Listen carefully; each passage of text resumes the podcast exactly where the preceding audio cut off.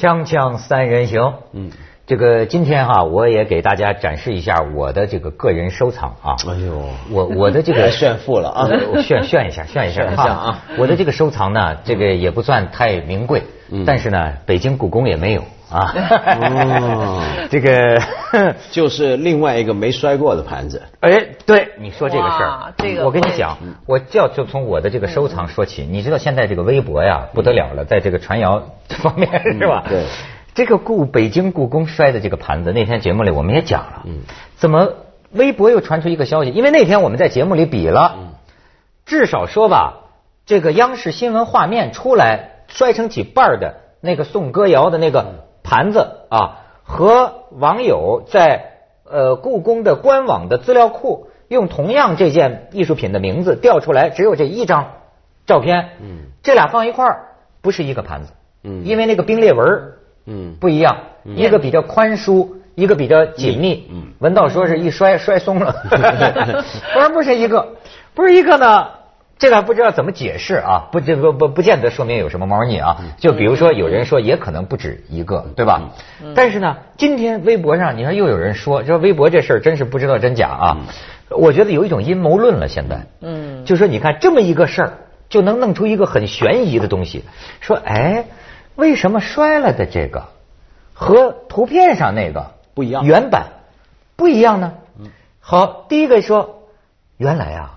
摔的这个是复制品，嗯，摔的这个是复制品，OK，那为什么摔的是复制品？要研究这个复制品原样的那个去哪儿了？于是第二个更耸人听闻的结论出来了：原样的早已被人偷偷卖出去了。我家伙，这太崩溃了！这个把今天的故宫说的太不堪了吧？说的有点像清末的故宫里的太监，这不就这么卖东西 出去吗？对，所以我就说啊，咱当然这大家知道，这这这这不是真的吧？哈，但是至少这个太悬疑了，对吗？这一你看这一传呐，这个我就觉得是这个达芬奇密码出来了，是吗？对，故宫而且今天啊，我觉得但辟谣没用。你有没有发现这几年呢？像尤其微博出来了之后啊，中国的这个民间舆论的一个趋势、一个现象是什么？就是总是很多谣言，对不对？嗯。谣言出来了，伤害就已经造成了，你再怎么辟谣都没用。而且必然出现的规律是什么呢？任何一个微博，如果是很耸人听闻的谣言，这个微博传的会很广。接下来有关单位就算非常的确实的可以获得肯定跟承认的辟谣出来之后。这个辟谣的声明，它的传播范围一定会比第一个谣言的传播范围要窄、要小啊！你你有没有注意到这现象？就是好事不出门，坏事传千里。对，一定是的。而且呢，所以这几年你遇到很多机构、很多人，比如说他被人造谣重伤，后来发现没那个事儿，但是呢，大家对他心目中永远就觉得那些事儿他干过。为什么呢？因为他的辟谣大家不管，大家只管造谣。所以呢，这个年代很有趣，就是你老是觉得无风不起浪嘛，肯定有点什么事儿。都相信造谣的那种坏事儿，所以呢，这个年代呢，要打公关战啊，想的东西不是保卫型的，而是进攻型的。比如说，你竞争对手商场上的，你平常打公关就是我宣传我的好东西，然后被人攻击、被人误会，我要出来处理公关危机，对不对？现在不是，现在很多包括一些娱乐界的人或一些商家，他们主动攻击对方。主动造谣，造人家的谣，那人家咱都知道是假的，但是他先造出来，不管那么多，等人家防卫，人家防卫了那也没用了，因为永远都觉得这个事儿是在的。的确，我知道，确实，比如说在呃呃片子的炒作上，我就听过很多。行内的人说，就是你以为，比如一个片子出来，连续剧也好，还是呃电影也好，就很多人在网上先预先放出一些骂的话来，或者先看了，结果后来发现其实是他们摄制组自己做自己弄的公关，因为这样一有一有骂的就有围观的了，一有围观的，这个时候你再来另一面再出来再挺。这不是越越弄越好看，越剧越多，你到最后你必须得看这片子了，哪怕为了加入骂的阵营，没错，所以它就变成什么票房是假的，对，嗯，批表扬是当然是假的，批评也是假的，没错，什么就是那就是演戏啊。对，那就是上下一台戏了，对对吧？这是因为看戏了。大部分的网友或者观众也不是那么认真，哎，就大家呢听了造谣的事儿，哈哈哈，这人果然混账，这我就知道他怎么样。然后人家正正经经的要出来辟谣了，哎，算了吧，怎么样就不管了。而且呢，你知道，就是这个也的确是一个真假难辨的时代。而且我还要说，还不是今日时代，咱们中国人几千年文化里头哈，对真假这件事儿。就比西方人来的宽松，你知道吗？它是跟咱们的文化有关。你比如前一阵我们去呃台北故宫看这个黄公望的这个《富春山居图》，你就会看到什么子明卷呐，乾隆皇帝认错了。然后呢，你说它是假的吗？也不一定是假的。有人分析呢，有可能也是黄公望画的一个粉本。有的时候中国古代画家呢，他可能画几个，嗯，呃，有的时候甚至他。你比如说，像有一个人写张大千呢，写什么吴湖帆呢？我就说写写这个人的为人，说有个文物贩子拿了个假的，不不，比比比如说张大千吧，比如说是吴湖帆吧，啊，不是他画的，给吴湖帆一看，吴湖帆说，哎，这没错，这是我的。他说你为什么说是啊？你看他说起来他还很善良，他说人家花金条买的，我说不是我的，这怎么办呢？那我就说是我的。对，你知道吧？对，就是中国人他有一种不太执着，有的时候，所以这就是问题啊，就更增加了这个复杂性。而且还有一种情况更吊诡，嗯，就有的有名的大画家，他是到处否认他画的画是他画的，嗯嗯嗯嗯，就实际上是，实际上是他画的，但他不承认，他这是假的。为什么呢？这于是就能够，比如说集中在，比如说他认可的某批，把那个价格再抬高再卖，因为他卖出去的那些他已经卖了，钱赚了。对，他现在接下来再出一批，他要把接下来这批价格抬高嘛。对，他就说之前卖的是假的嘛。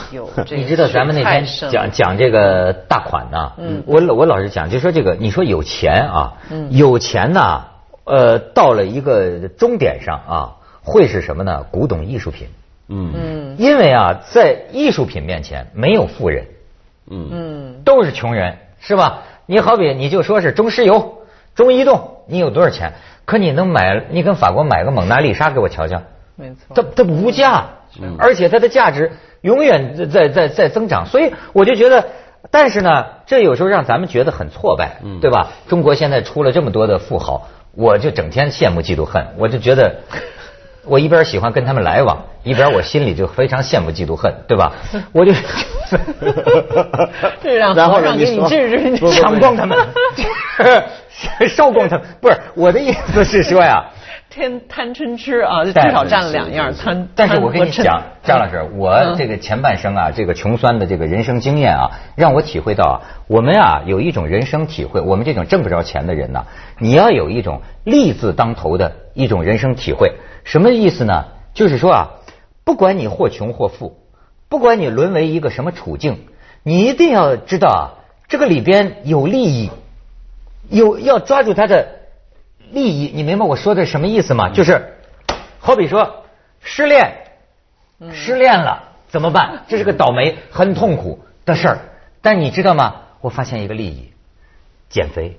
嗯，这玩意儿减肥。我甚至都想找我那个，就是当年失恋时候那个照片，我自己拍下来，光膀子拍的照片给你们看。哎呦，那个小身材，就是腰间只有一个薄薄一层脂肪。失恋有这种习惯，失恋了就光着膀子对着镜子拍张自拍。对对对啊，脸儿，我我就我就是脸儿很瘦啊，你知道吗？那个时候觉得哎呦真帅，你知道吗？就是还顾得上觉得自己帅，而且我跟你讲，我跟你我跟你说啊，觉得我多帅。这个这个叫叫平地抠饼，对面拿贼啊。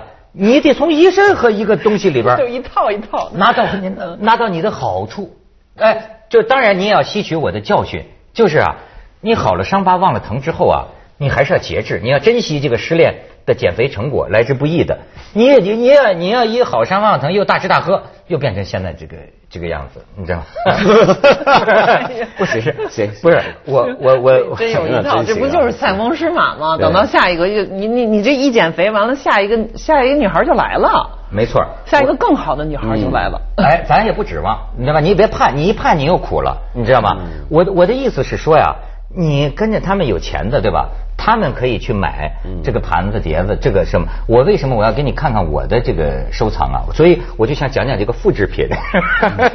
这个你看，你看，这是我最近 刚买的，这就是您的收藏，搞半天，这好意思拿出来炫。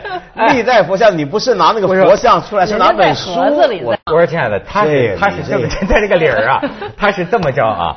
亲爱的都出来了。那天求你了，我这是真的。那天那个谁啊，这个小韩不是给我找了一个段子嘛，说咱们现在穷人怎么自我安慰啊，怎么自我满足啊？就我们买不起高端的住宅嘛，我们买不起高端的游艇嘛，买不起高端的跑车嘛。但是我们至少买得起高端的手机，iPhone，对吗？哎，说是再穷的人省吃俭用，几个月五千块钱买一个 iPhone，没意思的。为什么？因为真正最有钱的富豪，他不只是买 iPhone，他可能买那个十几万一部的 Ventura，或者说是 iPhone，他也用 iPhone，但是他那个 iPhone 套上面是镶钻的。哦，他用这个跟你显示区别吗？对，那咱们不理他。对，我就说，哎，这一本书。多少钱呢？可能对有些这个人来说也是贵的书啊，三百二十块钱。哎呦，您真三百三百三百二十块，三百二二十块钱。不容易，我我我就跟你讲，你哎，你看这，你你北京故宫里有吗？真没有。不是，我要给你讲讲是机械复制，有有有有有本书叫什么？机械复制时代有篇论文，机械复制时代的艺术，包括陈丹青他们，哎，特别喜欢讲现在这个复制时代的经验。我给你讲的就是我们几千年来从所未有的这个时代，复制技术达到了最高水准。你比如说一个画册。这个普这个是什么呢？隋代的，你看这个像，嗯，你大家欣赏这个，你你哎，我觉得地方官员看看你们盖那庙，你们对塑的那个佛像就应该有所要求，对吧？这个就美。我再给你看，我跟你说，我这个人呢，既没有那个财产的财，也没有才华的才，但我有一个长处，就是我呢好色，你知道吗？嗯，我好好色呀，好一切色，但是后来小时候就知道看好看的女人呢。现在我发现呢，有更多好看的东西，比如说佛像。你看，哎，你哎，你你瞧瞧这个背的，这是唐代的菩萨坐像，你说美不美？哎，咱不要说懂不懂，不懂的人外行，你说这美不美？这个腰肢啊，这个这个这个这个璎珞，这个这个线条，张老师你瞧，这美不美？唐代原来应该是个沉思菩萨，这是维纳斯啊，这不是维纳斯吗？这不就是中国维纳斯吗？全在我家了。咱们这是三百二十块钱，锵锵三人行，广告之后见。紧紧的搂着。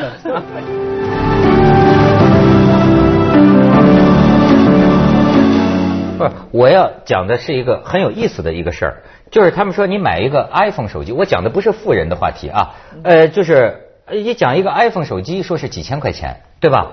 那么我说这个也几千块钱，这个北京故宫里是没有的。他想有也没有的，你知道吗？哎，这是日本人印的。我要讲的哈，就是这个机械复制时代。你知道这个复制，咱们的这个千载难逢的这个幸运，就是说几千年的古代人多么有钱的人，你见不到的，你见不到啊。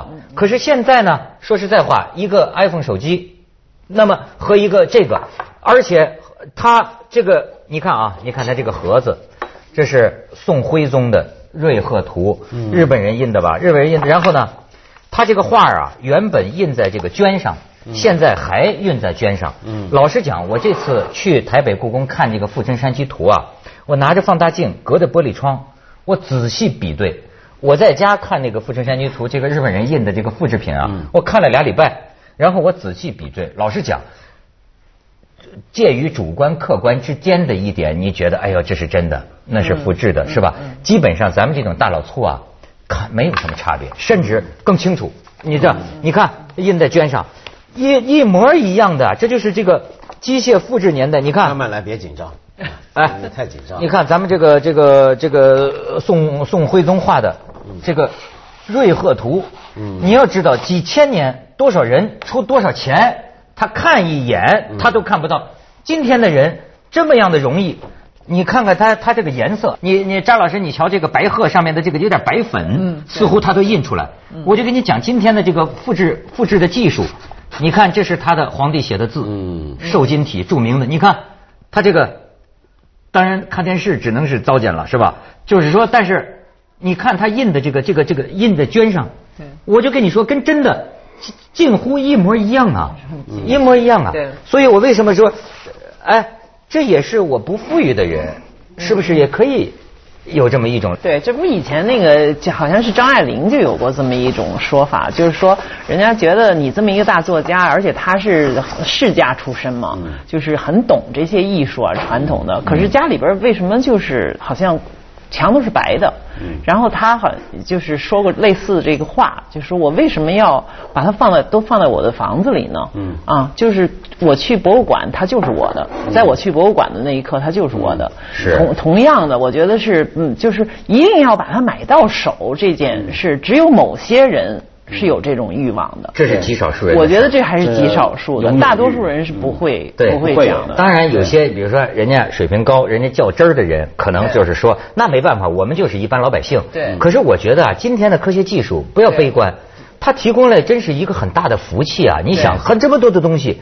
你可以放在博物馆给人民分享。您想想，已经有两层是以前的古代的是没有的，一个是博物馆这件事儿，对，没有。对，当然这我们是从西方学来的。这博物馆以前都是要贵族家里面收藏，这个朋友只有几个朋友能风雅之士或者皇帝。好了，你在皇宫里面那能有多少人看，对吧？这博物馆就是任何人只要你买票都都可以看，对。然后就是复制，机器的复制，而且这个技术在接近。非常越来越精致，嗯，所以使得这个观看观赏艺术的人群一下扩大了，那就是多少万倍的扩大，没错。再有一个呢，我倒是觉得哈，这种东西就是看你跟他的私人，你跟这个原作的关系到底是什么。如果你真的是特别的又懂，你又非常的在意，非常珍惜，那我说实话，我还是觉得你在家里看一个卷。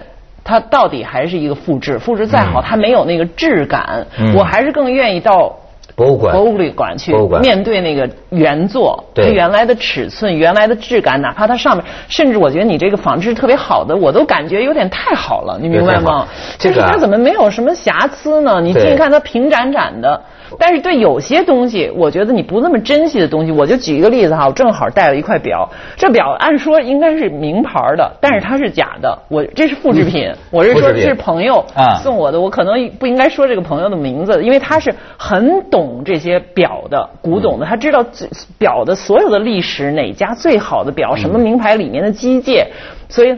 但是呢，我我带的所有的表已经有十十多年，都是这一个朋友给我的。但是他就收藏复制的表，因为他说收复制的表的工艺已经到了非常的高。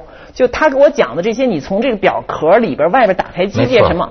跟原表一样啊，对，为什么我并不在意非得要带一个原货的表啊？表手表这件事对我来说，比如说跟画或者跟音乐不一样的，没关系的。但是我觉得它挺好看，没关系。就是这这，所以说我过去说啊，就很多人就像这个本雅明你说那个，这这他们在研究，就说我们现在的视觉经验呢，就是都是这个复制。呃，在此同时，你比如照相术的发明，也让我们的复制技术啊，达到了一这个历史上最前所未有的一个程度。嗯。我们今天你说你想象的，你看到的金字塔、卢浮宫，多少人是通过画儿，一个复制的东西，你得到的这个印象。不过这里面有一点啊，就是本雅明很强调一个东西，因为他强调我们的时代因此也成了一个灵光消逝的年代。他那个灵光因，他原来用的这支 aura，对，就你比如说。你艺术品啊，以前的艺术品，比如说锁在深宫之中，大家看不到、听不见，嗯，可能你要有很好的运气，一辈子的时间，你才偶尔碰到，嗯。于是那时候你看到那个艺术品，你看到的是那个艺术品围绕一个神秘的、看不见的光晕，对不对？对。你觉得很感动。那么今天呢，由于复制品太多了。所以你看到这些原作呢，你也没有了这个灵光了，这个光太容易了。你你讲的特别好，就所谓的原作是什么呢？你讲的特别好，所以呢，这个下一趴回来啊，我给你看一组图示图像，哎，咱就能说明灵光没有了。锵锵三人行，广告之后见。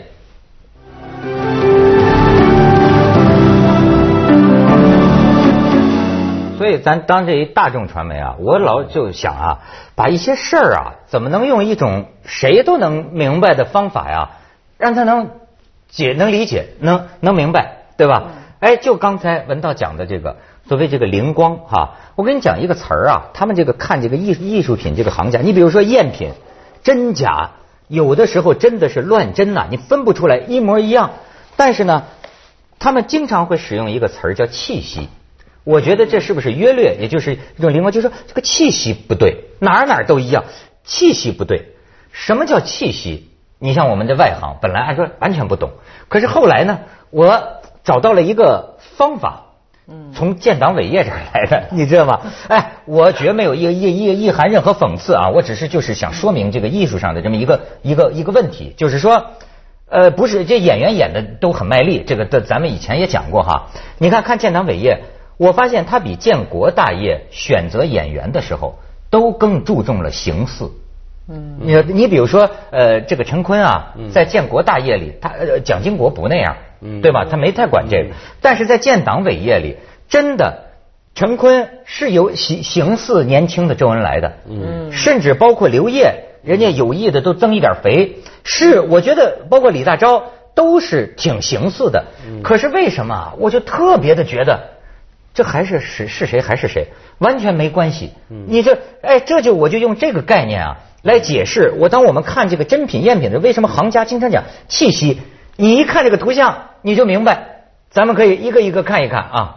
你看，它是形似的，你发现没有？对。但是它气息对吗？它气息不对。咱们就较真，但电影你不能要求太高。你再看下一个。对。你再看，形是似的啊，长得是有点像的，但是哪儿不对呢？气息不对。嗯。那个民国，你看他那个时候的照片，有那个时候的气息。你看在下面，你看很像。但是呢，为什么不是呢？气息不对。你再看，很像吗？吴彦祖和胡适像不像？形就形形很似，可是你绝不会认为那个怎么就胡适呢？那我嗯，你再看李大钊，嗯，我照我个个人呢，也可能我是谬见了。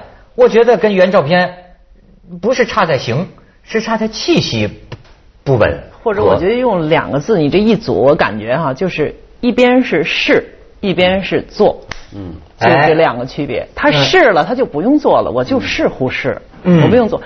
我们可能，尤其是这个演员功力没到了一个，他要要。